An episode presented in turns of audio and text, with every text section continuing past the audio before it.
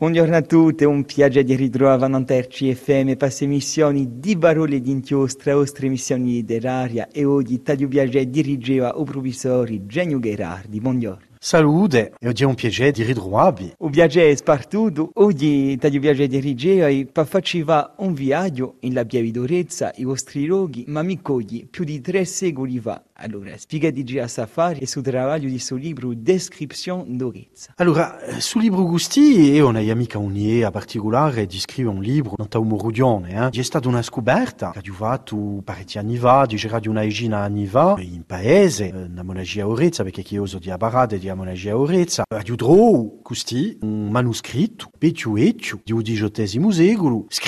in italiano, e mi sono interessato di a su manoscritto, ho a lui non era mica perché chi bon a, a su genere di scrittura di calligrafia sui e dunque a poco a poco di un libro perché chi su manoscritto dirà proprio di interessante. Allora interessante a livello di storia culturale interessante a livello di letteratura ma chi poi è interessato in noi a gente ulogo eh, e al di là quelli che sono interessati alla cultura gorsa alla storia Gorsica, un patrimonio, ecco. Allora, questo manoscritto che voi dietro, di qual è, qual è che l'ha scritto, era già stato pubblicato e di chi parla? Allora, pubblicato no, è firmato inedito, dunque di un manoscritto di un frate di XVIII secolo che si chiamava, fine, firmava Elo, Giuseppe Grimaldi, si sa che era di un paese di Rabadio, che è uno dei paesi di Apieve d'Orezza, e suo frate Gusti, che era un francescano, eh, perché chi si sa, l'influenza obeso di frati di San Francesco, nanta cultura, nanta dice radio a suge da corsa di si secoli gusti. Questo gusti era un giovane, giovane, una ventina anni a poco presso, e era vrade a un bento orrezza. E ecco che riceve una domanda di un provinciale di francescani che gli manda di va, non su per appuntaso isida, una descrizione usologo. Ma ecco che ello fa una descrizione, ma invece di va un rapporto amministrativo, bon, e visto che è un poeta, fa un rapporto che è un rapporto cu uh, un'epoca di terzine, più di un cento, in italiano, in due l'uvage una descrizione a tempo geografica, ma anche storica di Asopieve. Di qui che è proprio interessante, a un livello uh, di l'immaginario,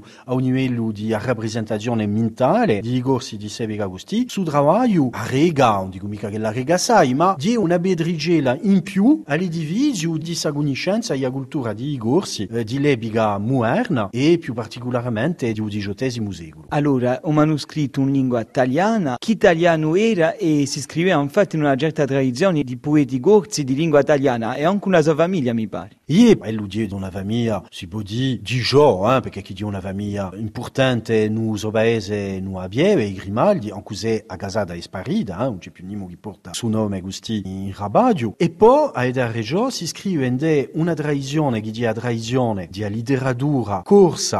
dire così, di espressione italiana, di espressione toscana, perché chi ci a essere precisi, ma la di che a dirà genuese, questa si sa, eh, è stata genuese veramente secoli e la lingua ufficiale e la lingua scritta di Gorsi, di Sebi Agusti, era il toscano, eh, ciò che si dice italiano, di sa lingua che è stata elaborata su sui da scrittori maggiori della letteratura italiana, Boccaccio, Dante, Petrarca e poi da istituzione che è l'Accademia di Agrusca. E quando si legge sa lingua scritta da un giovane gorso, frate francescano a fine del XVIII secolo, si vede che c'è pieno gusti d'arcaismo organismi linguistici e c'è una parentia. Si vede che c'è qualche sia ha letto assai a letteratura classica italiana, Dante, Petrarca, L'Ariosto, Tasso, di che facevano parte di cultura, di corsi, mica di tutti, ma quelli che sapevano leggere e scrivere, per più di Sebica Gusti, di l'epica moderna. Al di là di questa cultura sapiente, c'è di noi una cultura popolare, lì da un luogo natura tamanta. Yeah, qui di noi di un sbaglio maggiore, di greci, non canto c'è a cultura sapiente, e poi dall'altro canto c'è una cultura più popolare. Se i campi gusti, bon insieme, baladi che ci sono e lei usabiente, si io hai un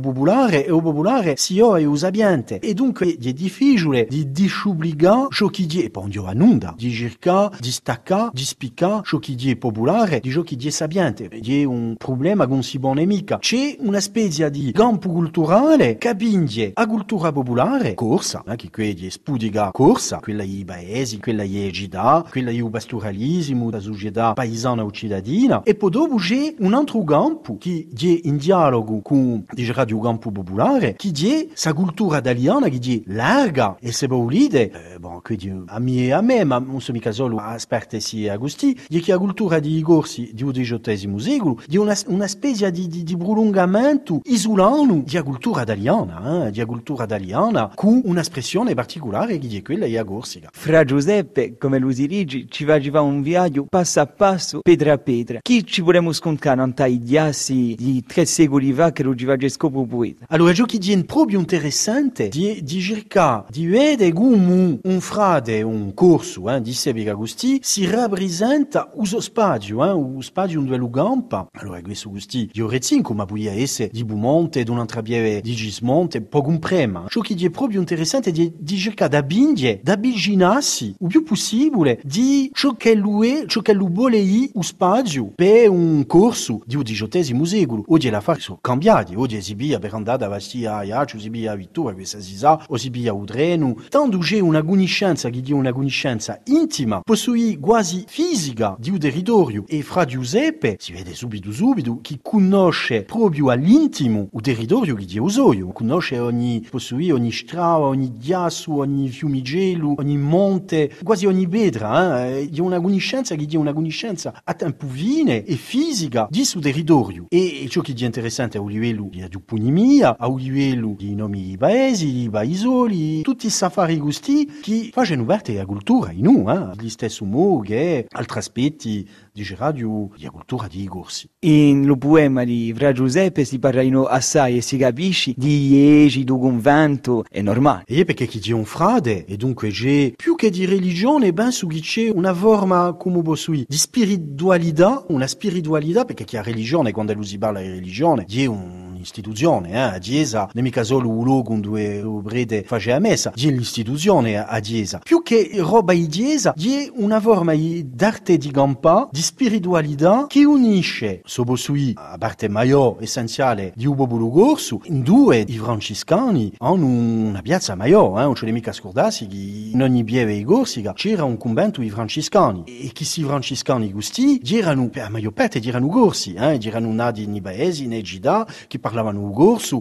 c'è un'impregnazione del francescanismo in de a cultura di corsi. Dunque c'è una descrizione di chiese, di cappelle, ma più di spiritualità che di religione. Nozione di spiritualità è più larga, sente meno rinchiuso sopra sui. Il nostro introito parla di un convento d'Orezza che mi intuato ben intesa, ma non c'è mica in Deu Boeda come volete un canto politico, l'importanza politica che lo c'è stato, come sarà? Allora, c'è una domanda che mi sono posto quando ho principiato a lavorare in su libro Gusti, è che quando Fra Giuseppe scrive la sua descrizione della pieve d'Orezza, eh, siamo un po' gagnobu a conquista militare di Agorsica, siamo un po' gagni dopo a Pontenou. E si sa che un convento d'Orezza, con altri conventi, eh, di Agastanicia, un po' di altri luoghi, erano luoghi di consulte, luoghi dove i capi bobuli, i capi macchia si ritrovavano, avevano decisioni, riflettivano, e sul luogo che è un luogo a tempo religioso, perché chi è un convento di un luogo dove gli campano, pregano i vradi, eh, si vradi francescani, su convento d'Orezza, al XVIII secolo, è un luogo politico, eh, non si può mica girare una pagina di storia e a Corsica di XVIII secolo senza aver amminta un convento di radio di un luogo in consulta. Allora, chi risposta si può dare o fatto che non parlessi mica di piazza politica eh, di un convento. La conquista francese era troppo fresca per amminta affari politici e, e dunque non è mica troppo utile di mintua lo scopo politico di un convento. A sebica gusti. E cujo copo sui, fine, ah, cosa abbia, eh? Bon, forse giulerebbe a approfondire sa ricerca per cercare di trovare ecco, l'ipotesi che a me, eh? non ta sa fare gusti. Allora, sull'argomento su poema è una testimonianza di luoghi di Lebica e di no di gente che ha mintata in su poema. Qua so si gente che sono mintati qui. Allora, in fin di conto, a gente poche mica, eh? ci sono i pochi personaggi che sono ammintati, spesso i personaggi di famiglia, eh? perché che in una certa maniera di una descrizione di Abieve d'Orezza, ma non si scorda mica da minta i personaggi maior di una specie di panteone familiare, in due luce un zio a Elu, un certo Grimaldi come Elu, d'altronde, che l'ha imparato a legge, a scrivere, che pare che dirà un tercano, di Adiesa Gorsa, di Sebi Agusti. In fin di conto, a descrizione che di noi è proprio interessante, eh? parla più di un spazio, di un luogo, di un luogo di stato fatto dall'uomo, eh? di un paesaggio, che di niente, eh? i personaggi in fin di conto sono poche mica a fa casi gusti in libro, eh? di più una descrizione geografica, fisica di Abieve che una descrizione umana, in cui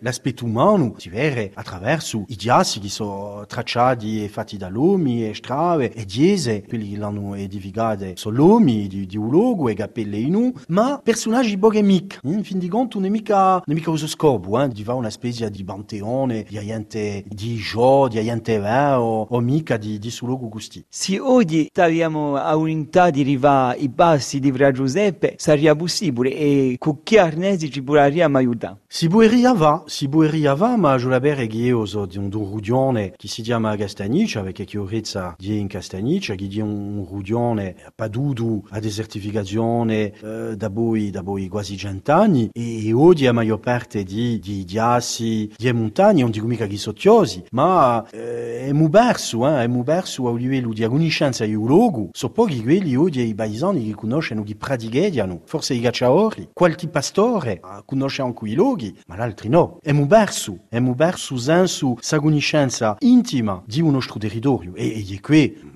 pare mio, di una di disgrazie maior di agursi gadodie, di questa gusti, di avere una società che non conosce più il territorio. E si può spiegare parecchi, mica tutto, ma parecchi malani, i guai di, di società corsa oggi, si possono spiegare di noi da, da sa fare gusti, eh, da sa mancanza gusti. Vi ringrazio assai, professore, di essere stato nostro invitato. So io che vi ringrazio, è stato un piacere. Allora, a veragi e a voi a trovare la settimana che viene per un'altra emissione di Parole d'inchiostro 30 RCFM.